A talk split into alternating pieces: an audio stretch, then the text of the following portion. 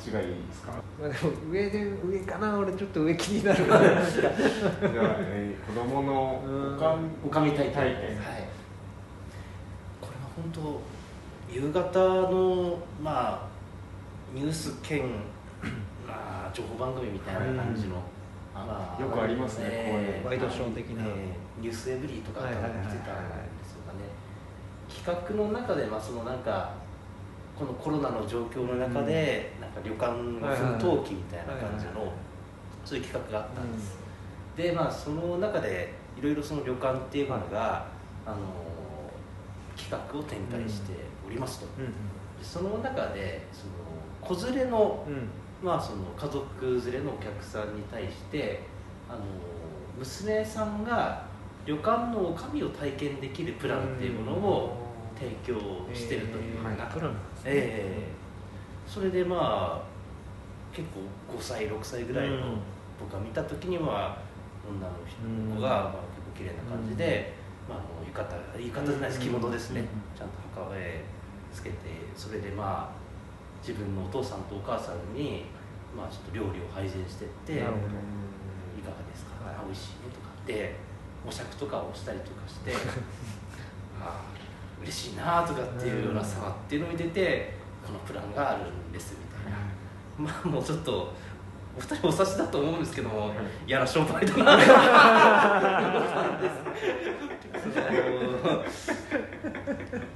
かさっきのそのやっぱりキッズ脱毛につながる話なのかもしれないですけど基本やっぱこれ上を見た商売なのからでキッズ脱毛は僕はまだやっぱりさっきの背景とかでまあ要は拷問の人とかとかも行ったりとかでコンプレックスの問題があってみたいな。まあ、それはもう解消するべきでうん。僕はあった方がいいと思うんですけども、まあ、これもねなないやんなくていいこんなのまでは言わないですけども、なんかこれに乗っかって楽しめる家族っていうのは限られるんじゃないかなって思った時にいいな。あとはそのこれ分からないんですよね。自分が仮に娘だった時に娘にそれをさせて越に浸れる親父になれるのかどうかっていうことがこれがねそのただ言ってる自分にも確証は持てないところもただなんか今の自分の精神性から言うとあんまり乗っかりたくないなっていう気気持ちの方が強くなっちゃったんですよね。でもまあだからまだ女の子とかのその自我の目覚めてない、ええ。まあ、5歳ぐらいは自我というかわかんないですけど、ええ。まだあの従順な時にえやらせて、ええ。あのカメラで撮っておきたいっていうのは俺は多分あるかもしれなないるほどええで仮にですよ。はい。このいやこれ例えて出すのはちょっとあの、はいまずいと思ったらこれ編集で切ってもらっても 構わないですけど、はい子供のおかみ体験をした女性の人が二十何年後に仮にヒコロヒーさんみたいな感じになったとしたらそのその時の体験をどう語るのかなとかどういう感情になるのかなとかかまあまあ反動するパターンありますからね。完璧なジェンダーバイアスじゃないですか。まさになんか確かに。おかみいる。まあおかみがいて旅館が成り立つこと自体の事実としてはそれはもううん。サービスとしてうん。サービスをなりわいとする人であればうん必要な所作だと思うんですけどもそれと同時になんかそこまで考えてないですよね。まあおそらくプランとして乗っかる人がいればいいなっていうようなことだと思うんですけどね。たまたまこの企画が通っちゃったってだだってけで たまたまテレビに注目されてしまったっていう、えまあ、子供出しときは注目されますからねなんか。まだねまあでも要はなんかコスプレさせて可愛いってことですからね。ー結局そうだよね。ハロウィンと一緒ですそうですね。コスプレイベントだ。まあだからもうまあ別にいいけどだから年賀状と一緒ですね。その写真別に撮るのはいいけど年賀状で送ってくんなって話ですね。今どうわかんないんだよな。そういう文化がもう今全く誰にも誰とも交換してないもんうで、続いてますよ。はい、どうなんですかね。やってる人いるんですか？いますよ。全然いますよね。えー。普通に高校とか中学の同級生からも来ますし、へちゃんいやまあだからその家族のねだけでその日の思い出でやってもらう分には最悪そのおじいちゃんおばあちゃんに送るぐらいならい いけどね。これやってきましたってなんかちょっとお父さんがちょっと動画編集できるからささっとアプリでやってそれをフェイスブックに上げるとかやめてほしいですね。めんどくさい。暗黙に理想の家族像っていうものに乗っかってるかどうかのなんかやっぱりもう取り調べですよねあれはね。年賀状のあのなんか。でもまあそれで自我を保ってる可能性はありますしね、えー俺らは幸せなんだっていう、まあそうね、うん、うん。神対。あれやめさせたら自我は崩壊して家族が崩壊する可能性がありますし。ね自分のためにや自分たちに見せるためにやってるようなもんだからな。結局はだから本当あれですよ。突然インスタグラムから子供いなくなったみたいな感じと同じような感じですかね。なんか家に何かあったんじゃな。いかいやでもあれですよ俺あの全く関係ない話なんですけどうちのあの、まあ、8年ぐらい前の話らしいんですけど僕は最近知ったんですけど、お姉ちゃんが父親のあの、まあ、ちょっといろいろその細かいこと話すと長くなっちゃうんでうん。端折りますけど、今の父親のあのフェイスブックの、うん。をアカウント見つけたらしいんですで飛んだらしいんですね、うん。そしたらあの父親が別の家族と一緒にいて それを母親に言ったら、実は不倫不倫うちの家庭が不倫だったっていう っていう。爪が甘いよ。簡単に使うじゃん。むちゃくちゃ明るく喋ってて。まあ8年ぐらい経ったからかもしれないですけどね。びっくりしましたねその時は。おかみおかみどんなことするんですか？本当に配膳とかだけですまったらああの来た人いらっしゃいませっていう案あとはやっぱもう着付けができるってそのこと自体ですかねまあコスプレですよね、うん。お酌が一番嫌ですね。えー自分のお父さんお父さんにおっしゃるまあまあまあ昔はあったろうけど。お酌自体がねそもそもうん。どうなんだ組織の中でみたいなこと言われる時代なんで。男の子にもやらせる風にしたらね男女で負けないでねなったらいいような気がしますけど。男だと旅館っておかみしかいないんですお男が一番偉い支場合配人みたいなホテル。支配人みたいなあーなるよく分かってないんだよねおかみっていう。もののその役職がいまい。ちよく分かって基本接客とかそういう案内とかそういうものをないやっぱ女性が一任してやっててうんその中のトップみたいな位置づけですよね。こちら別に会社としての役職におかみっていう役職はないんです。そうあそこはどうなん会社の役職としてはまたちょっと別でしょうね。そのおかみって勝手にその旅館がじゃあこの人おかみって決めてるってことですっていうことですね一時期昼ドラめっちゃおかみの話多かった 神物ですね。美人おかみ美人若おかみ若おかみと大おかみがそのやっぱ揉めてる。みたいなね。大おかみおいはるちゃんとかってそうですね。いや懐かしい。そんなに学校行ってたんで見れない時間帯なんですけどはい。まだはるちゃん続いてるんだな。ってそうですね。なんか感じで人気あるんだろうなってそうですね。なんかその新しく始まったおかみものもなんか絶対長く続きますもんね。なんかあまあね。なんかあるんだろう描きやすいんだろうな人間模様。をそうですね。ね。行ったことないのに知ってますもんねそういうなんかいっぱいありすぎて。うん確かに。確かにおかみがちゃんといる旅館なんて行ったことあるのかな？おかみですって言われたことあるかな俺誰かに。いいです。おかみのなんとかです限られますよね。うん。あそこからもまさにやっぱり限らあれれた結局そうですよね。庶民が行ける場所じゃないですもんね、ええ。なかなか、部屋来てほしくねえもんな。スススってすま開けて勝手に入ってきてほしくねだからもうなんかこれが流行ってるんじゃなくてこれを流行らせたいみたいなうん。ステルスマーケティングにもうちょっとうん一周ねだんだん廃れてきたからええちょっと盛り返したいなみたいな。感じですね結局その違和感なのかもしれないですね。あなるほど。えテーマパークと一緒ですようんあーそうですね。うん。しかもまあそういうライトな感覚で見たらいいのかもしれないですね。そうですね。最初から多分それにケチをつける人は 来ないぞと。いや絶対行かないですし行かないでねす。ねもうなんかそう言われちゃったらもうこの話はおしまいですいませんでした。と言うしかないいやいやいやでも面白かったですうん確かにななんか嫌な感じするもんね。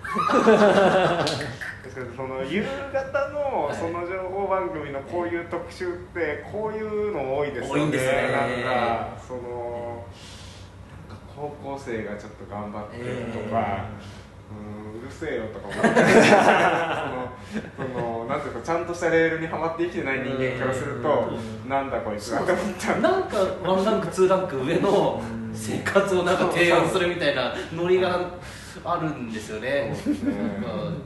これを見てなんかその楽しいと思って見てる人は何人いるだろう本気で人は近くなくなる時は。まあ本話したい人は見れるんでしょうね、えーなんかなるほどなみたいな。あまあもうテレビを見てる世代がもうちょっと上ですからね。っていうこともあるかもしれないですね。でまあ自分の孫にやらせてみたいなとか、うん。そういうことなのかもしれないですね。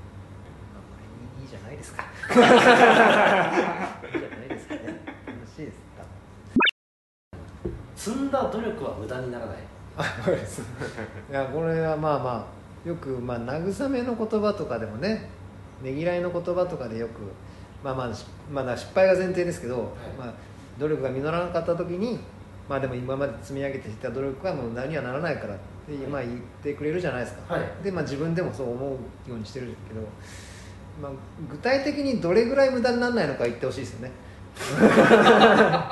その積んだ努力の8割が無駄にならないんだったらまあよかったと思うけど別に5%ぐらいが なんかちょこっと残るんだったらだってやっぱやらなきゃよかったなって思うし。あの、うん無駄にはならないですね。そのどんぐらい無駄にならないのかっていうのをなんか言ってくれないとなって思う。結局失敗しちゃったんだしってなっちゃうそういう意味で言ってるんじゃないんだよって言われるんですけど大体。その結局その自分がここに掲げた目標に向かって努力をしてきてうん。失敗に終わったら自分的にはもうこの目標が失敗に終わってるからここの努力は無駄だと思うじゃないですか、そうね。だからって返すんですけど、うんそういうことじゃないんだよ このこの頑張ってきた時間がその、うんなんかそのここになんか取り組んできたっていうことが、そのなんかその後々生きてくるみたいなうん話をされるんですけどでもやっぱり目的があってのこの努力だから。うんここは俺は多分全部無駄100%無駄そうなんだよね、でもだから精神論だからなこれは、うん。スローガンですよね。うん。もうだからやっぱプロセスでやっぱもう無駄になってるからな絶対、うん。そこまでの。これはもう人生観の戦いなんでうん。これを言ってあの越に浸れる人とはもう多分通い合えないでしょう。ね間違いなく。確かにその失敗はしたけどそこでその話知り合ったその人にこういう仕事をまもらったから、まあ、そこその出会いが無駄にならなかったねみたいななんかそういう具体的な提示をねしていただけると、なるほど。え反省するあれですね余地がないですもんねこの言葉だと。どう何をもって無駄にならないっていうのかのうん。確かに基準もないですし、わかんないですけど俺はその 振り返ってみてこれを言われた時に振り返ってみるんですけど努力をしたっていうその感覚がないんですよねその。ただやってきただけだから、そのそのその前提で言われてるからこの言葉は俺には効力ないなって。うん芸人辞めた時も言われたんですよねその結構その今まで8ね年やってて、努力は絶対他の人と比べたらしてないから。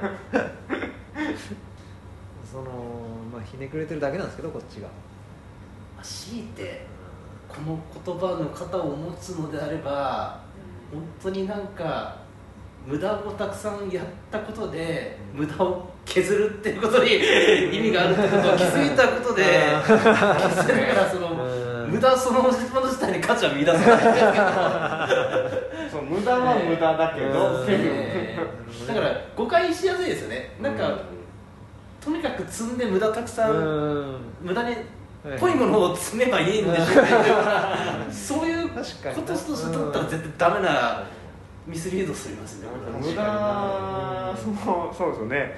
無駄なことすりゃいいっていう思ってしまう。んですよね、ええ。積むことに意味があるってなっちゃうとダメか、それはそれは違うずっと違う積み方を今度はしてみようって思えればまあいいのか。この言葉も多う分ん。意味が出るんでしょうけどちょっと不親切ですよね。この言葉確かに。そうだからそう言い方ですね。だから経験って言ってくれれば。なるほどね、はい。いい経験になったんじゃないが一番いいですね反省して次に、僕のおじで全然笑いとかも知らない人なんですけど、今も最近やり取りしてないですけどもフェイスブックでつながった時に、うん。やっぱなんか一応おじだし、うん。なんか言いたくなるんでしょうね、うこの手のことを散々なんか メッセージで言われて本当勘弁してほしい。やっぱりそこなんですね。話に具体的なものがないで、別にただただなんか人生観を押し付けてくるだけのなんか、ものだとなんか言葉のどこじゃ響かないですよねなんかね、まあもう高校生とか、まあね、10代20代ならまだいいけどやっぱやっぱ30代越したらもうただただ結果が欲しいもん